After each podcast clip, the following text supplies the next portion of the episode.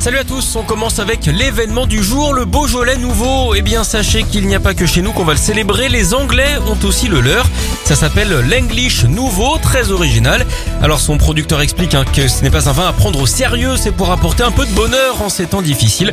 Il compte vendre 2500 bouteilles tout de même cette année. Alors nous, on veut bien, mais ce serait bien quand même que nos voisins nous lâchent un peu la grappe et nous laissent nos traditions. Et en France, un bon vin rouge, on le sait, ça se boit généralement avec de la charcuterie et un peu de pain. D'ailleurs, j'ai une idée de nom hein, pour le prochain concours du meilleur boulanger, l'élection de Mich France. De la baguette, on passe à la braguette avec le pape qui a fait le buzz sur les réseaux sociaux. Son compte officiel a liké une photo coquine sur Instagram, de quoi surprendre ses 7 millions d'abonnés. Alors on se doute bien que ce n'est pas le pape hein, qui a fait la boulette, mais l'un de ses community managers. Au Vatican en tout cas, on risque de lui faire une scène. En tout cas, le mannequin brésilien qui apparaît sur la photo en toute petite tenue devant un casier de lycéenne en a bien ri. Au moins, j'irai au paradis, dit-elle.